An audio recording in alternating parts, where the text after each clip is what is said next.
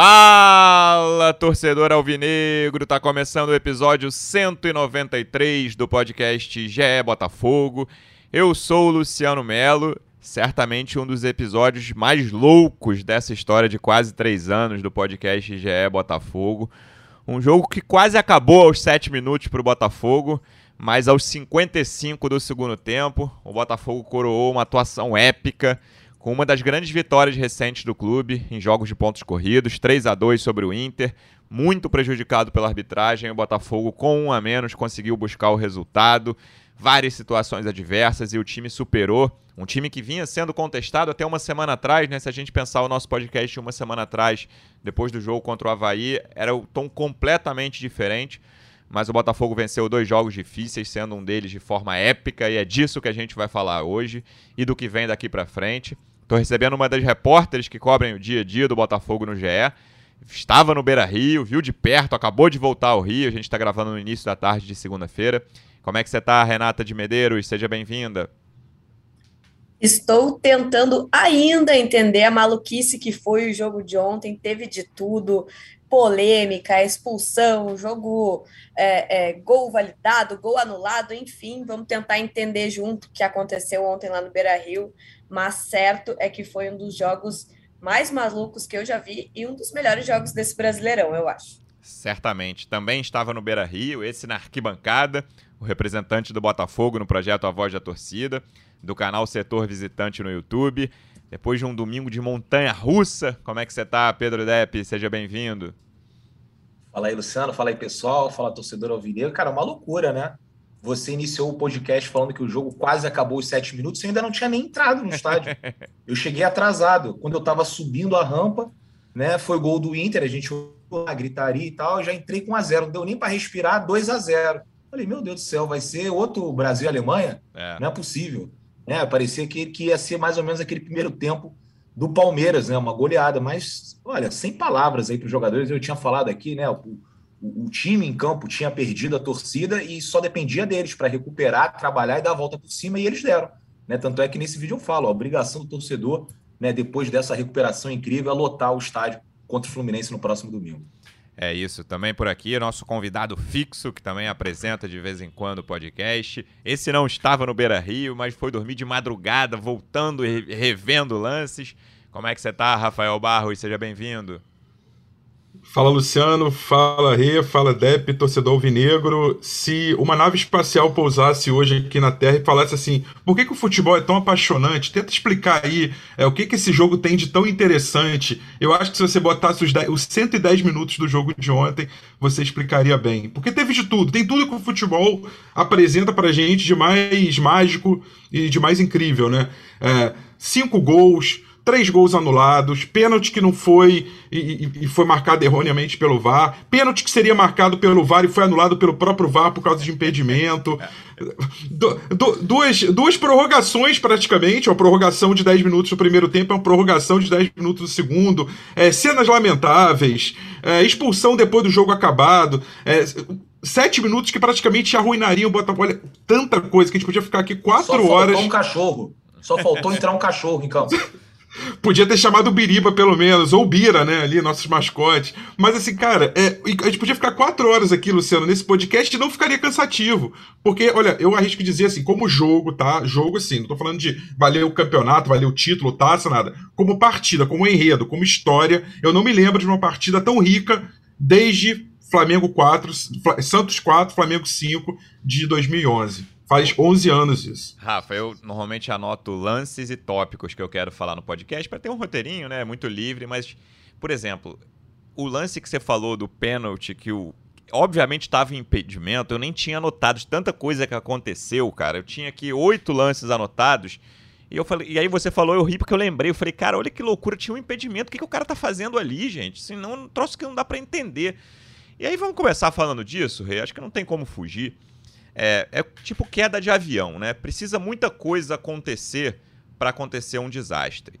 E o que aconteceu ontem ali, com, entre os 3 e os 7 minutos do primeiro tempo, não dá para Porque ah, é mais culpa do VAR, é mais culpa do juiz de campo. Cara, é, um, é uma sequência de absurdos que levam a uma arbitragem que estava claramente condicionada, porque a minha impressão, não sei nem se é a impressão de vocês, é que o juiz de campo, ele dá o pênalti e expulsa o Felipe Sampaio já muito pouco convicto daquilo ali, sabe? Eu falo, cara, não sei o que, que eu tô fazendo aqui, mas o, juiz, o cara do VAR me chamou, eu tô vendo ali, eu, eu vi no campo que a bola bateu no peito do Felipe Sampaio, mas depois resvalou no braço, beleza, vou expulsar.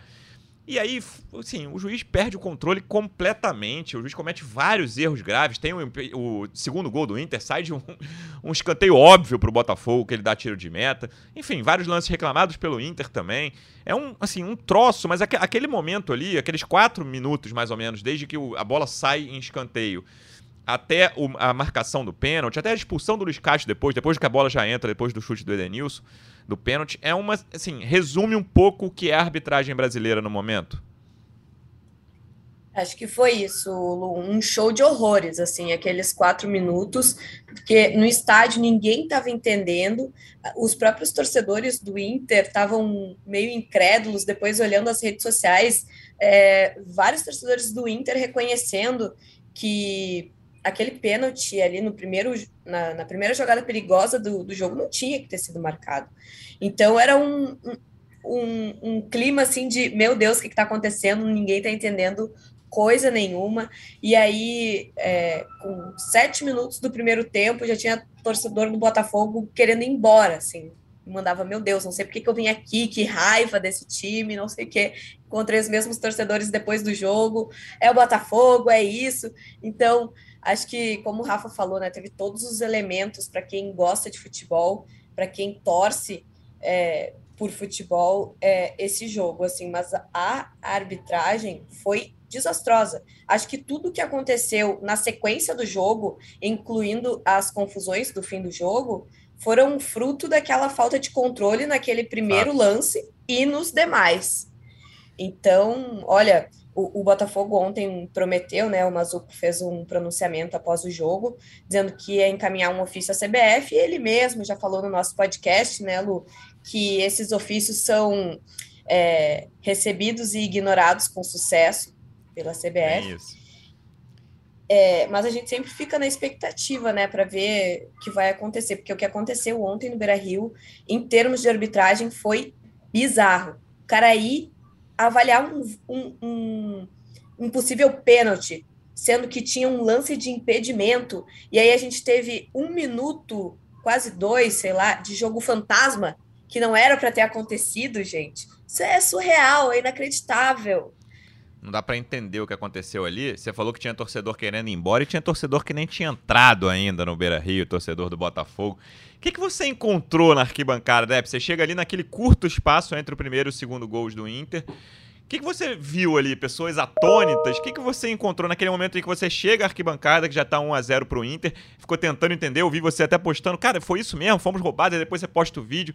Qual foi, o que aconteceu na, na tua cabeça e, e no teu entorno ali da arquibancada do Botafogo naquele momento em que você entrou? Não, quando eu cheguei, é, o pessoal já vem em cima de mim. Isso é um absurdo o que está acontecendo. Eu falei, meu Deus, não sei, acabei de chegar, me explica aí. Né? E o pessoal realmente muito nervoso, irritadíssimo. Aí a gente fica naquela, pô, será que é, é exagero, exagero da parte da torcida, é clubismo e tal? E a gente hoje em dia tem essa facilidade nas redes sociais, já entra direto, né? E, e consegue ver, né, em, quase em tempo real, que tinha sido um absurdo, né? Que aquele ali não existe. Né? Foi até parecido com aquele do Atlético Goianiense, não foi? que era o pênalti do Botafogo, aí a bola bate na cabeça do zagueiro, resvala na mão, e o juiz é, não deu. Aí ficou aquela polêmica do autopênalti, não existe autopênalti, não sei o quê e tudo mais. E aí, quando, e aí eu falei naquela ocasião que é o seguinte: a impressão é que a regra sempre muda quando é o Botafogo. Lembra tá que você lembrou do jogo do? Bahia de 2020, né? Eu lembro que você falou isso. Isso, isso, que a bola acho que bate no Benevenuto Mesma e aí coisa, resvala no braço do, do, uhum. do Canu, nos acréscimos. Então, assim, sempre é o Botafogo que é prejudicado com relação a isso, né? Então o torcedor estava realmente muito irritado com a arbitragem e para mim já era um jogo perdido, né? É assim, é... depois acabou o jogo, eu fui comer num restaurante aqui, assim os botafoguenses apareceram lá também, inclusive apareceu um que ele admitiu que ele foi embora no 2 a 0 Sério? Ele falou, cara, sério, foi embora. Ele falou, cara, vai ser... ele tinha ido contra o Palmeiras, né? Eu nem sei se ele mora aqui no Rio Grande do Sul, mas é um cara que provavelmente acompanha o Botafogo em vários jogos, porque ele também tinha ido a São Paulo, uhum. né? Então, assim, ele com 2 a 0 ele falou, acabou o jogo, foi embora, né? Foi para um samba, falou que precisava esfriar a cabeça e foi acompanhando no tempo real do GE. Olha que loucura, né? O cara perdeu aí um, um jogo histórico, mas eu, mas eu entendo também essa raiva do torcedor, porque estava tudo caminhando para um, vexame, mais um, né? E que dessa vez o Botafogo não tinha culpa, porque você acaba condicionando a partida ali quando você expulsa um zagueiro, né, com cinco minutos. Agora, eu queria, eu queria saber qual foi o papo no VAR. O que, que um cara falou pro outro? Tô assim? curioso para ver é esse áudio, ainda não saiu, né? Eu tô. Esse acabei... áudio do VAR que... Por, por acaso, quando a gente tava então... começando a gravar aqui, então... um minuto antes eu entrei lá no site da CBF para ver se tinha saído. E aí, antes da gente começar a gravar também, o Rafa me falou que dissecou esses minutos chave, esses minutos, para mim, vergonhosos do, do Campeonato Brasileiro que desde o momento ali que a bola sai até o juiz marcar o pênalti, expulsar o Felipe Sampaio que, que só você viu, Rafa Barros?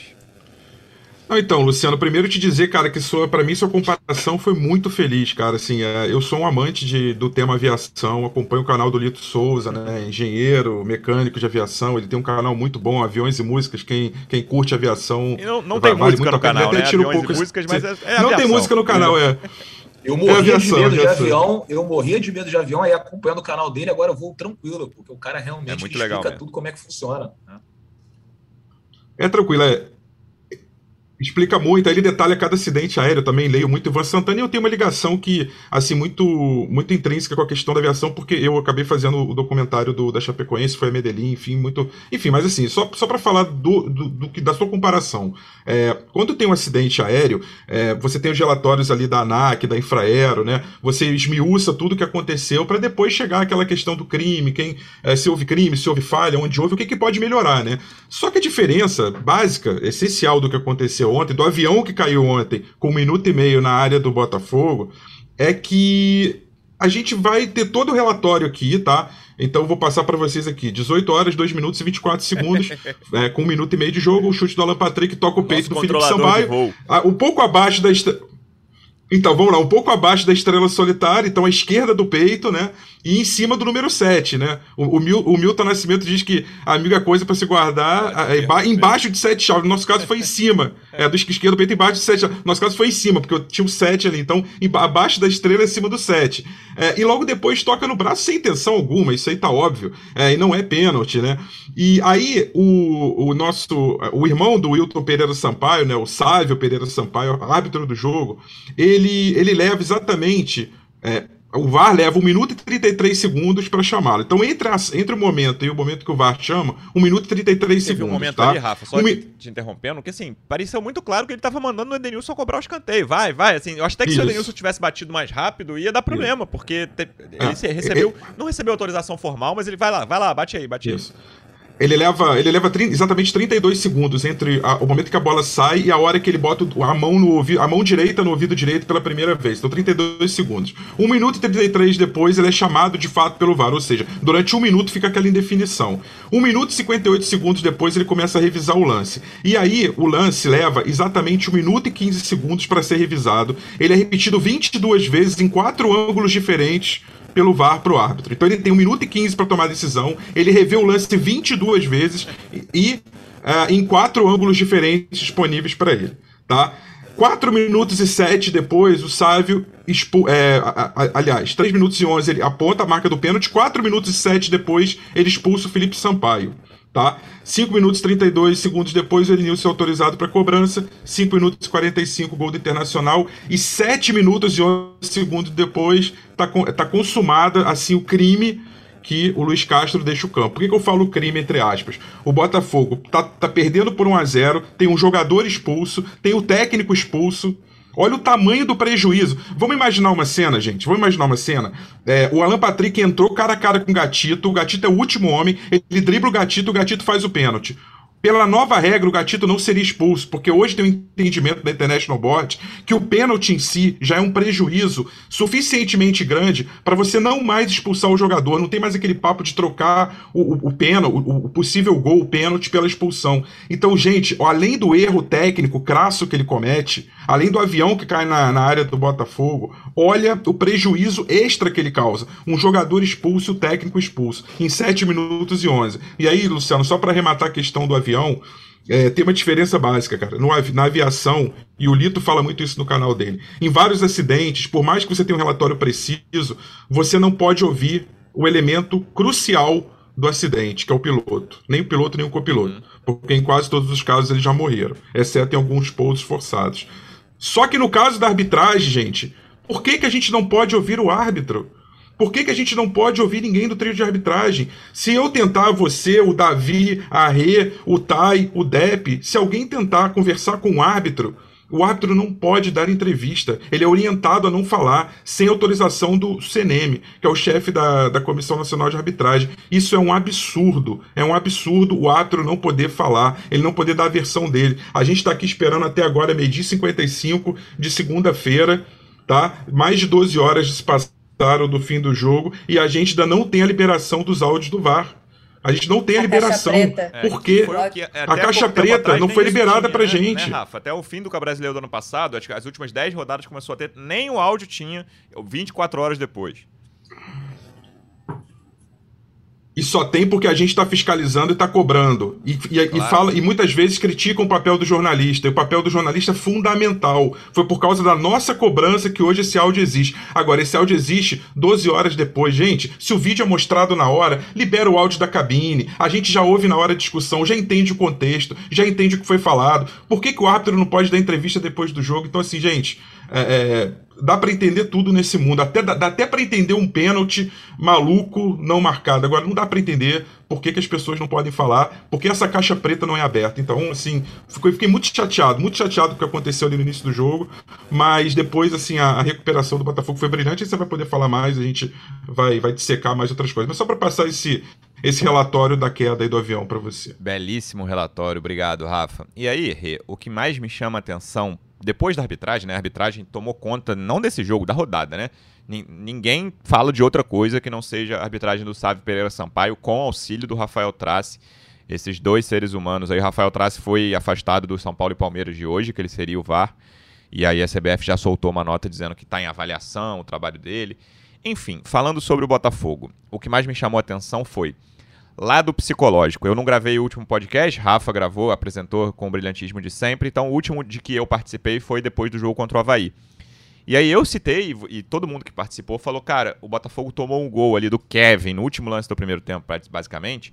Depois de um primeiro tempo de razoável para bom, que eu achei do Botafogo, e, assim, o time se desmanchou na segunda etapa. O Havaí podia ter ganhado demais até. E, cara, quando tá 2 a 0 naquele momento, depois de acontecer o que o juiz fez, o que aconteceu o que aconteceu dentro de campo, 1 a 0 sair da forma como foi, sem, sem o técnico na beira do campo, como o Rafa lembrou, sem um dos zagueiros, com um a menos, 2 a 0 avalanche, torcida toda apoiando o Inter. Cara, todo mundo pensou no pior cenário, não só o torcedor que o Depp encontrou lá, que foi embora do Beira Rio, todo mundo pensou no pior cenário. E, para mim, a grande é, o que eu mais tiro desse jogo em relação ao Botafogo, o que eu mais tiro é que a arbitragem brasileira é horrorosa, isso a gente já sabia, mas confirmou. Pensando no Botafogo, a minha principal conclusão e o que eu mais gosto nesse jogo é, cara, o Botafogo teve um lado psicológico muito forte, coisa que ele já mostrou em alguns jogos, mas que nessa fase recente muito ruim não vinha mostrando, vinha se desmanchando depois de uma adversidade, seja um gol adversário ou de qualquer outra coisa. Ontem ele encarou várias adversidades nos primeiros 20 minutos, e conseguiu reverter, reagir, criou chances, conseguiu, né, Botafogo desperdiçou chance num jogo como aquele, que parece um absurdo, mas o Erisson perdeu uma grande chance. O Botafogo foi centrado e falou, cara, a gente precisa buscar a reação. O Carly fala isso na saída do intervalo. Com o jogo 2 a 1 fala, cara, a gente vai buscar, quem sabe empatar, quem sabe virar. E o Botafogo teve essa tranquilidade que era muito difícil naquele momento. Para mim foi impressionante esse equilíbrio, porque eu achei que o time ia desandar, que ia ficar perdido no jogo, não ia conseguir mais entrar no jogo, porque estava todo mundo inconformado. Tanto que depois, quando tem o, o segundo lance uh, que, que o árbitro vai ver no, no VAR, quase todo o banco de reserva do Botafogo entra no uhum. VAR junto com o árbitro naquela ansiedade, naquele medo que outro desastre acontecesse tão pouco tempo depois, assim. Então, achei, nossa, é uma maturidade emocional assim para aquele momento impressionante para mim. O que eu assisti assim no Beira Rio, sabe? E, e, e uma coisa que ficou bem marcada para mim também foi quando aconteceu o, o gol do Inter, que foi anulado mais para o fim do jogo, semblante dos jogadores era assim, de uma incredulidade absoluta. Teve jogador se jogando no chão. A gente foi até de... aqui, né, para perder o jogo nos acréscimos. Isso, jogador se jogando no chão, assim, porque a exaustão física também nesse jogo, não é só emocional que pesa, né? O Botafogo correu muito o jogo inteiro. O, a gente até brincou, né, depois do, do jogo, o Vinícius Lopes participou ali da zona mista, a gente brincou, cara, tu correu 37 quilômetros no jogo de hoje, né? Todo mundo correu demais, assim. E, e aí, mesmo depois da, daquele, daqueles acho que foi quase dois minutos que o Inter ficou ali comemorando o gol e os caras abaladíssimos, sem acreditar que tinham segurado um resultado até o, os acréscimos e no fim deixaram escapar. Botafogo ainda conseguiu o épico gol da virada, sabe? Então foram tantas situações durante o jogo que me fizeram acreditar que o Botafogo ia largar de mão, assim, sabe?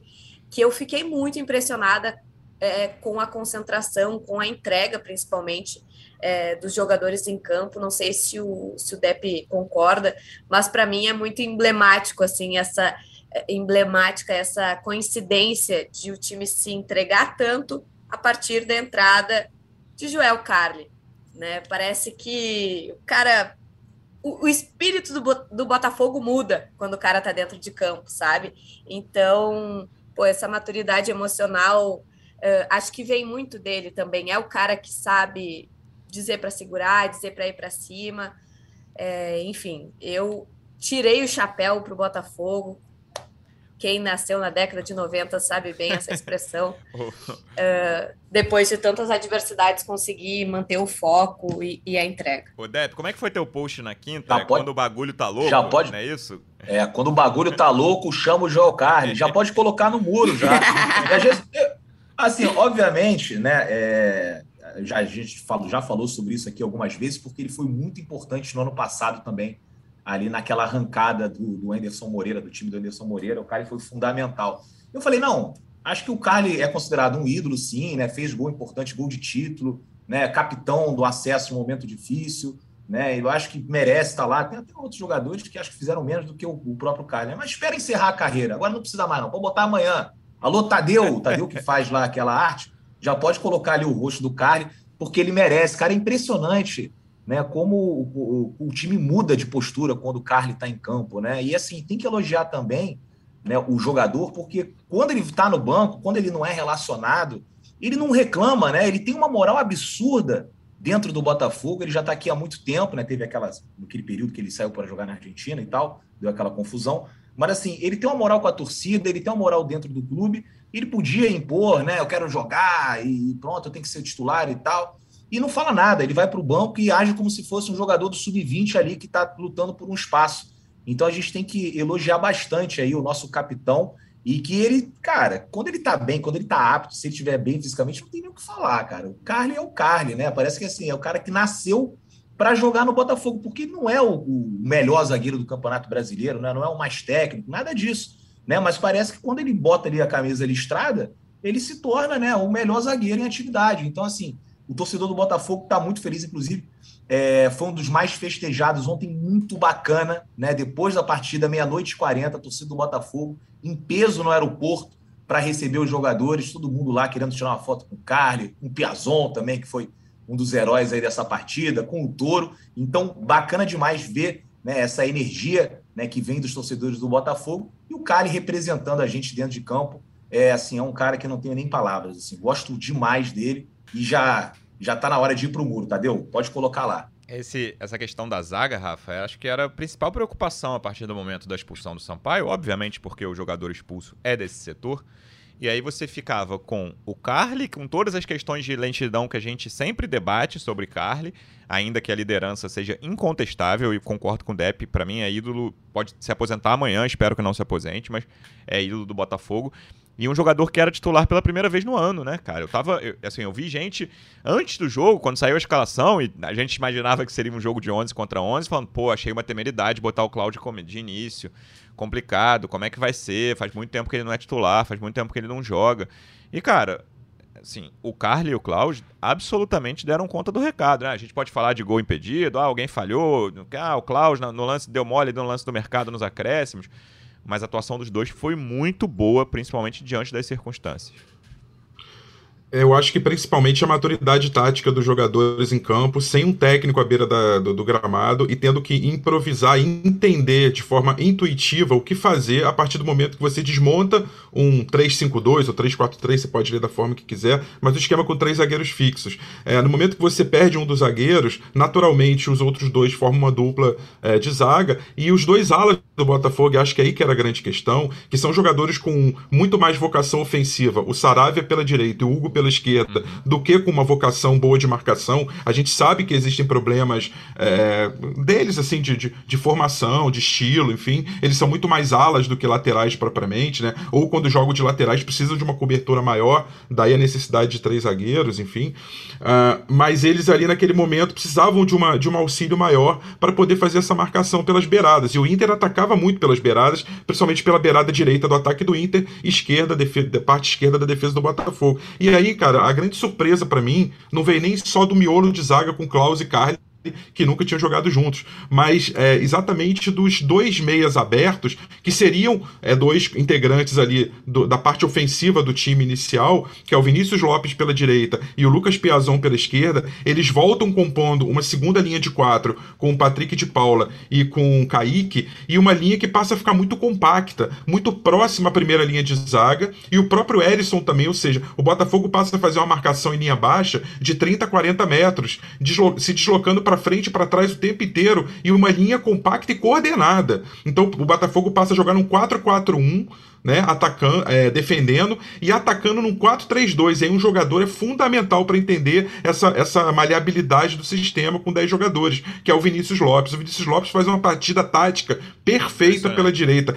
Ele é impressionante, impressionante a, a, dedicação tática dele. Um jogador que volta marcando o extrema, lateral, é, pela, pela, pela direita, e que quando ataca, compõe junto com o Erisson, fazendo uma dupla de ataque, ainda tendo a companhia do ótimo é, dando mais uma vez o braço a torcer. Ótimo Lucas Piazon. Como que o Piazon cresceu, e eu critiquei muito, falei da, de como que ele estava com uma postura lenta, de certa maneira, assim, é, parecia que não estava no mesmo ritmo, na mesma vibração, no, no, no, mesmo ritmo de jogo mesmo, jogador desconectado. E nos últimos dois jogos do Piazon não tem o que falar dele. E o jogo desse domingo é uma atuação é impecável, impecável do Piazon. É, dentro e fora de campo também. É claro que eu, eu, eu vou condenar quando ele é, briga, quando ele sai no tapa de, com, com, os outros jogadores, mas por outro lado, eu vi um cara muito ligado na partida, muito ligado no significado do que era o jogo. Então, assim, é, fechando o que, você, o que você perguntou, Luciano, é, o sistema defensivo do Botafogo é, teve muito ligado, muito concentrado.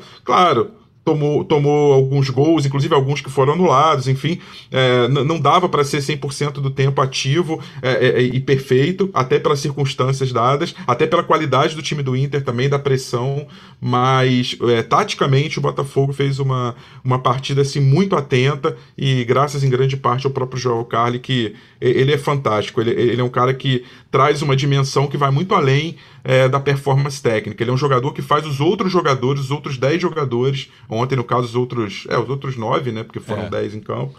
É, ontem os outros nove fazem. Fa, ele faz esses outros jogadores é, terem um nível de atenção muito acima do que normalmente eles têm. Maior exemplo, Patrick de Paula. Ô, Rê, eu vou aproveitar que eu estava no chinelinho na quinta-feira e não gravei depois da vitória sobre o São Paulo. Vou usar esse gancho do Carly como um pacote. Vou botar esses dois jogos juntos num pacote, São Paulo e Inter que, assim, na minha cabeça, essa semana vai marcar uma arrancada. Eu não tô falando arrancada rumo ao título, ou G4, nem que eu bota, não, não tô cravando que o Botafogo vai para Libertadores. Eu, eu tô semi-cravando, mas lá, tô confiante, não vou cravar, que o Botafogo não vai voltar a ficar ali em 17, 16. Eu acredito que a campanha do Botafogo é ali para décimo para cima.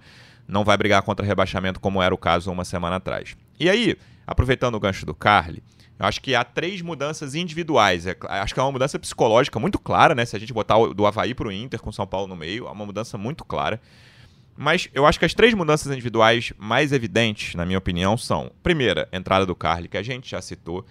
E aí eu queria falar de outros dois jogadores. Um, todos vocês já citaram, que é o Piazon, que era um cara que uma semana atrás a gente pensava, olha, se o Botafogo quisesse livrar dele aí na janela de julho, não vai fazer muita falta, né? Pode, se quiser, um clube da Europa aí, que ele já passou por tanto clube pequeno da Europa, se alguém quiser pegar emprestado o Piazon, ficar com ele aí, não vai fazer falta, deixa ele. A gente achava uma loucura jogar o Piazon na ponta. Eu falei isso aqui. Piazon na ponta é maluquice, imagina, não tem como. O Botafogo não tem. Melhor botar o Riquelme lá, de um metro e meio, como o Depp gosta, do que botar o Piazon na ponta. E o segundo cara que mudou de, de degrau no elenco é o Kaique, né? O Kaique, eu lembro que depois do Havaí a gente fala, pô, o Kaique na frente do Patrick, Patrick virou quinta opção do meio, isso tá estranho. Oyama, Tietê, Romildo, Del Piage e Kaique estão na frente dele.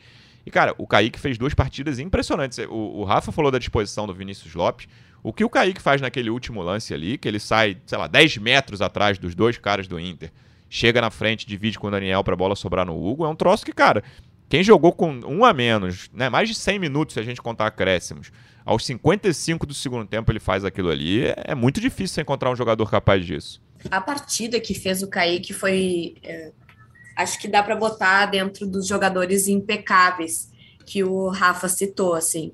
Para mim, o Piazon foi uma grande surpresa. E aí eu digo surpresa dentro daquilo que eu imaginava que o jogo se desenharia. Porque quando tem a expulsão logo ali no início, eu penso, tem que tirar o Piazon, não vai, não vai ter condições de ter um jogador tão é, lento, entre aspas, sim, em sim. campo. Era a nossa impressão.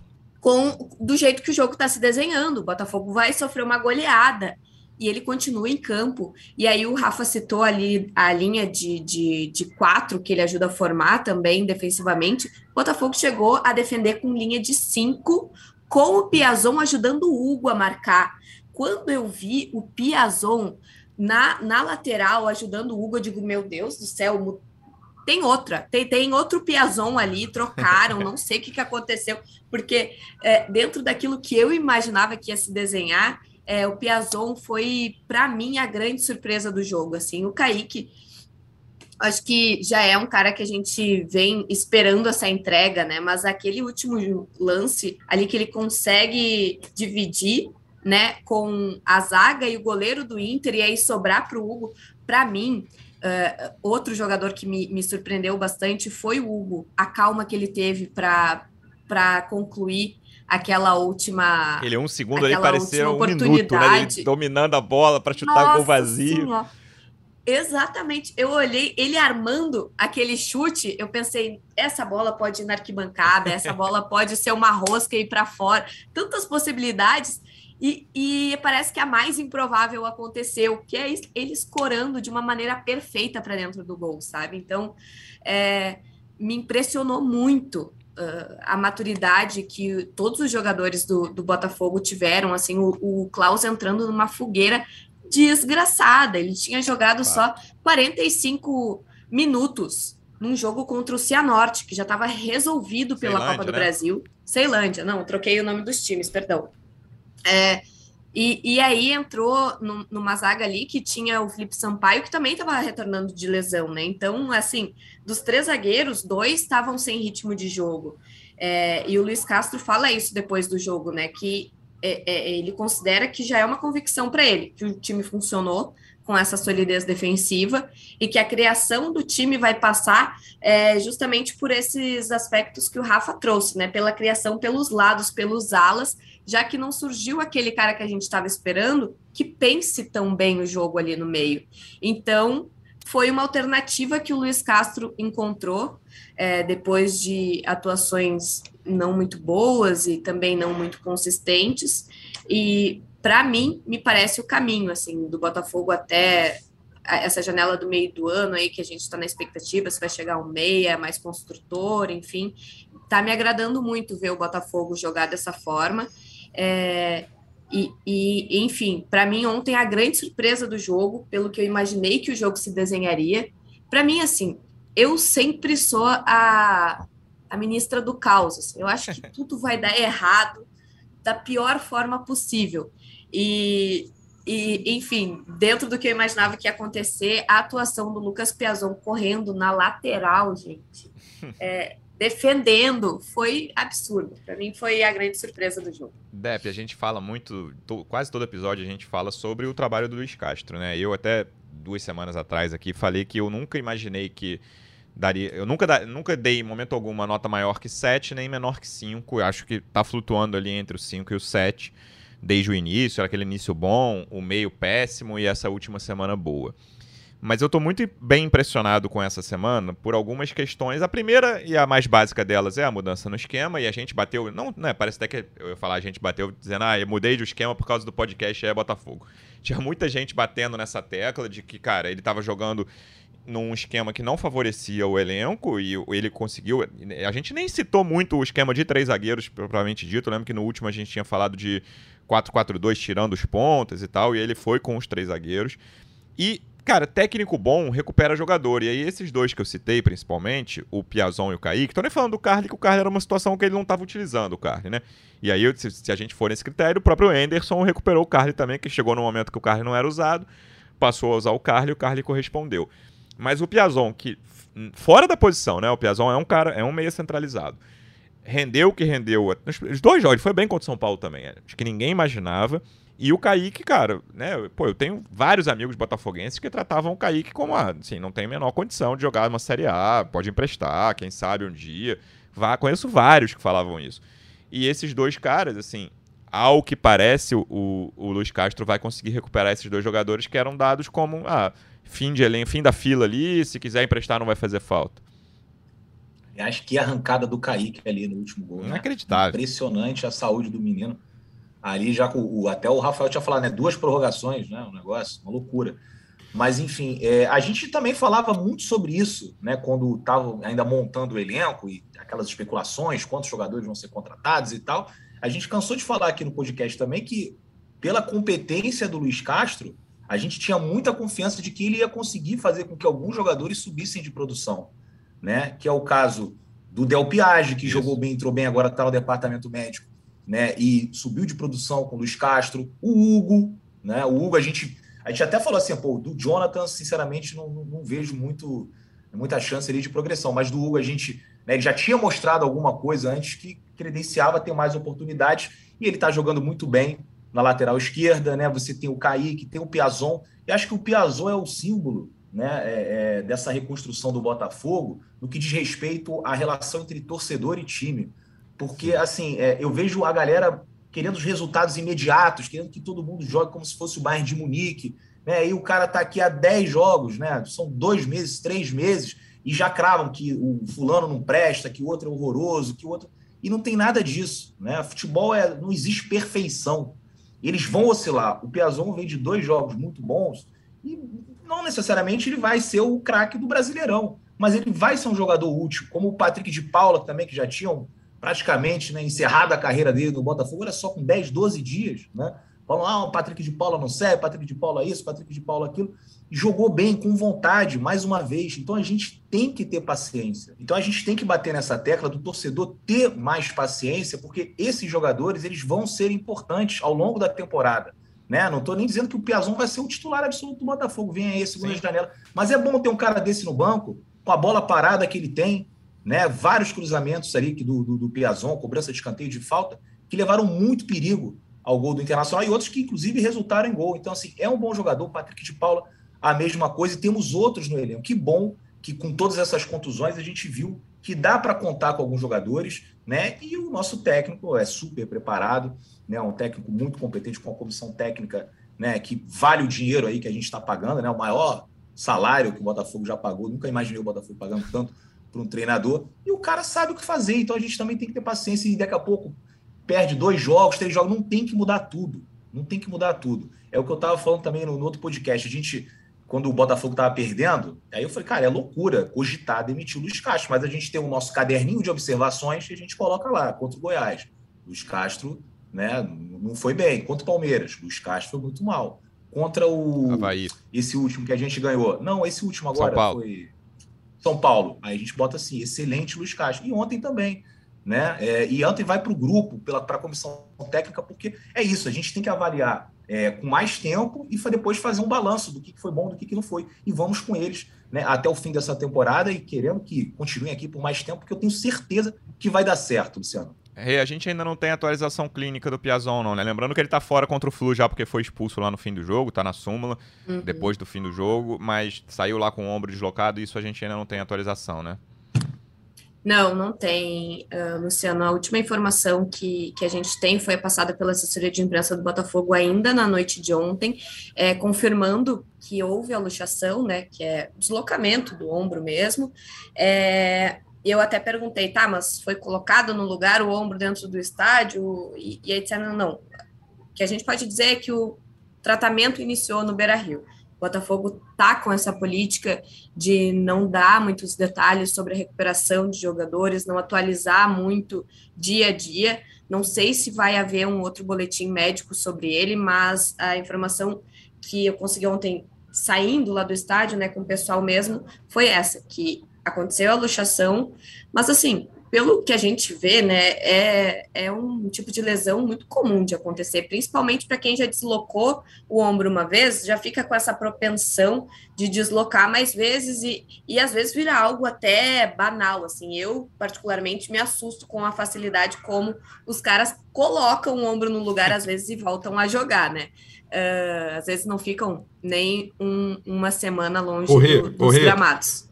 Só para passar, não sei se é uma informação oficial, mas no Instagram do Lucas Piazon, o próprio coloca assim: lutar assim até o fim, time de guerreiros, ainda temos muitas batalhas pela frente, seguiremos sempre juntos. Obrigado pelas mensagens de apoio e preocupação. E preocupação, ombro já está no lugar. Cuidar e tratar para estar para outro para a próxima. Para cima, Perfeito. fogão. Essa é a mensagem do próprio Instagram dele. É. Não, então tá no lugar. Que a gente não sabe se foi dentro do Beira Rio ou é. fora, é. mas ele sim, foi sim. atendido pelos médicos.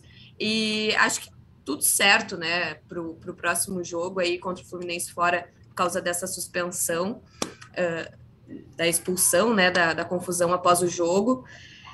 E aí é aguardar também, né, eu tô curiosa para ver a, a, a, ação do STJD depois da brigaiada. É.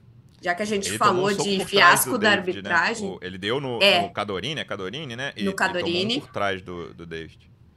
É, perfeito. Já que a gente falou do fiasco da arbitragem ontem, não dá para acontecer uma briga generalizada do jeito que aconteceu ali entre os jogadores se socando, né?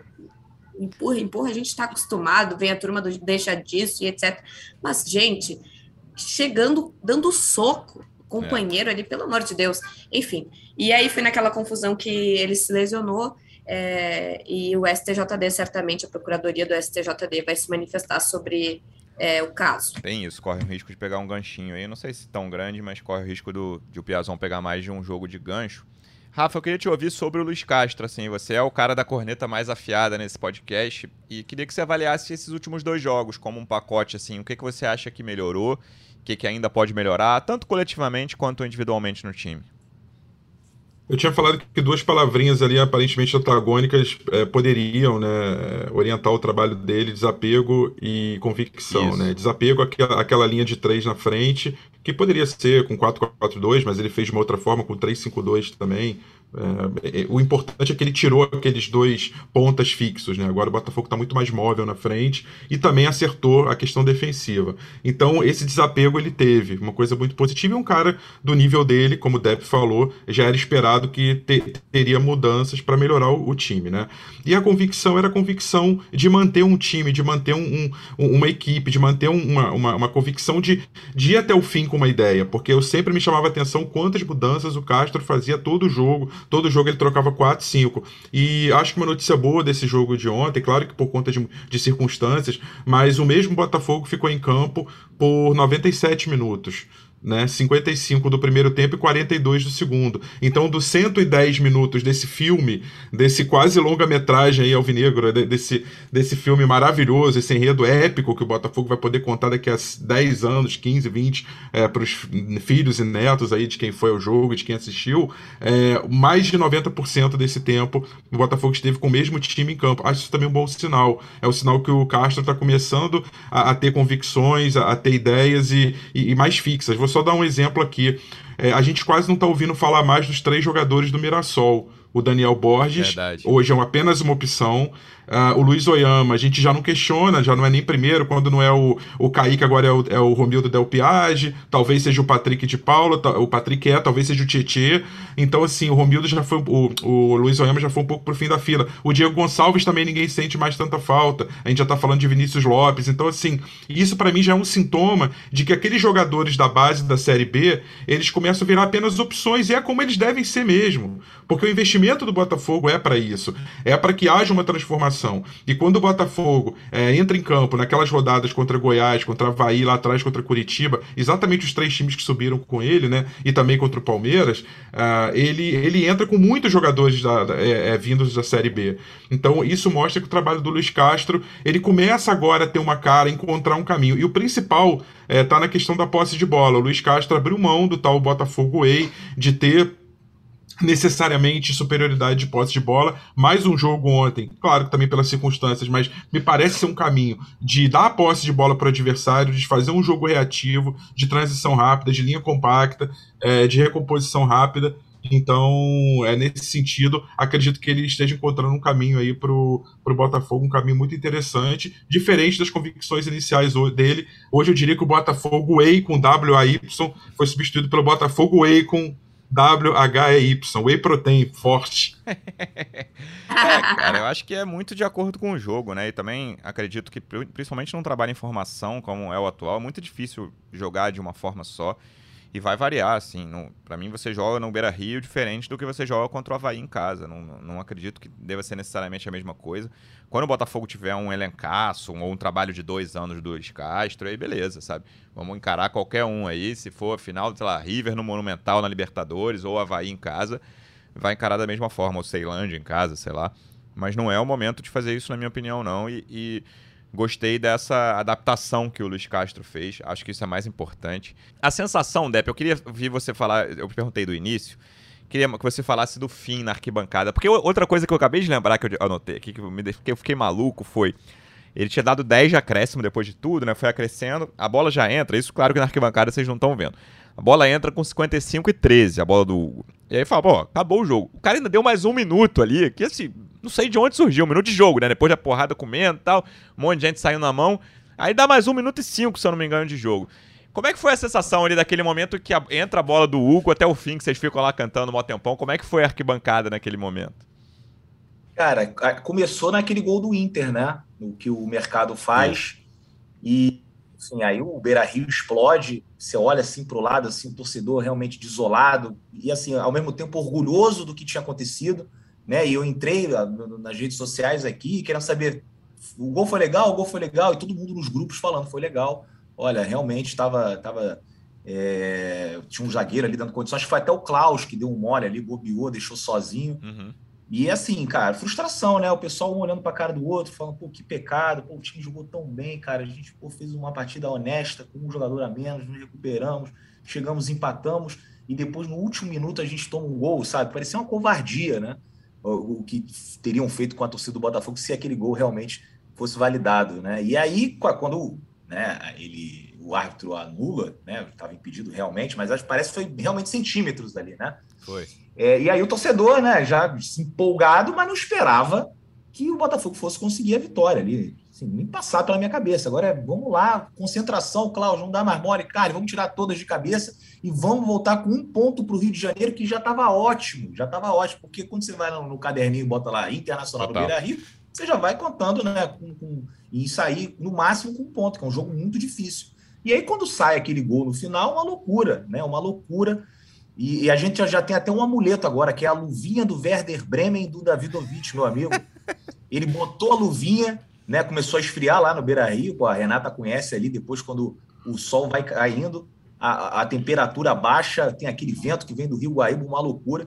Ele botou a luvinha e a gente conseguiu a recuperação. Agora vai ter que usar no Newton Santos, uma luva, aquela luva de. Aliás, Depp. 45 graus. Só falar do Davidovich, ele, para mim, batizou esse jogo como merece, porque assim, é daqui a 5, 10 anos eu vou pegar esse jogo e a gente vai fazer um baú do esporte, os jogos para sempre. E claro que esse jogo vai estar, tá, é óbvio que esse jogo tá na história do Botafogo. E o Davidovich baseou, é, é, batizou na live do Depp ali esse jogo de a Batalha do Beira Rio. Então, achei o batismo dele sensacional. O Rei que é, Gaúcho já passou muito pra... frio no Beira Rio, Rei? Passei, não muito, achei que ia passar mais, mas só para exemplificar isso que o, o Depp falou, o jogo começou com 16 graus, 6 da tarde. É, terminou com 9 graus. Durante toda essa epopeia aí, a gente perdeu 7 graus de temperatura, eu saí com os pés gelados. É. Imagina é. para quem vem do Rio de Janeiro, né?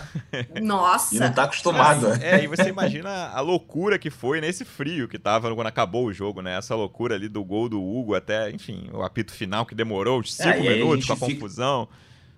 E tem que ficar uma hora mofando no estádio, né? Até a torcida do Inter ir embora e tal, mas a gente fica feliz da vida, né? Mesmo não podendo comprar uma água, não podendo comprar um biscoito, nada, né? Ficar ali sentado no frio mas depois de uma vitória dessa, não vou reclamar disso. Tá louco, deixa pra lá, ficaria o duas horas. Bravo esperar na derrota, né, Depp? É, é, pô, quando a derrota é brincadeira. Aquela do Palmeiras, o e... Wesley fez o 4 a 0 eu fui embora. Eu falei, não vou ficar aqui mais uma hora para sair daqui é complicado também. E, e Luciano, isso, né? só, só uma coisa que ficou aqui, acabou passando batido: o Botafogo tinha é, é, é posto fim a uma invencibilidade de 15 jogos do São Paulo, né? E dessa vez, e dessa vez ele encerrou uma invencibilidade de 14 jogos do Mano Menezes, 7 vitórias, 7 empates. Então, Botafogo demolidor de invictos.